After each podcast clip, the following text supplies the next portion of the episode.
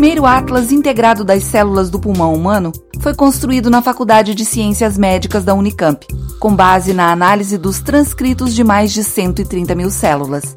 Por meio do atlas, os pesquisadores verificaram que um subtipo de células dos alvéolos pulmonares constitui um dos alvos principais do SARS-CoV-2. O estudo foi o primeiro a demonstrar que essa mesma subpopulação de células pulmonares, que expressa grande quantidade da proteína que serve como receptor do SARS-CoV-2, a ACE2, também expressa grande quantidade de proteínas regulatórias da inflamação, coagulação e pressão arterial. Isso pode explicar por que o vírus é capaz de causar simultaneamente danos em todos esses sistemas, colocando em grande risco a vida das pessoas infectadas. A pesquisa, que tem o apoio da FAPESP, pode ajudar na elucidação dos efeitos relacionados com a ACE2 e favorecer o tratamento e a prevenção da Covid-19.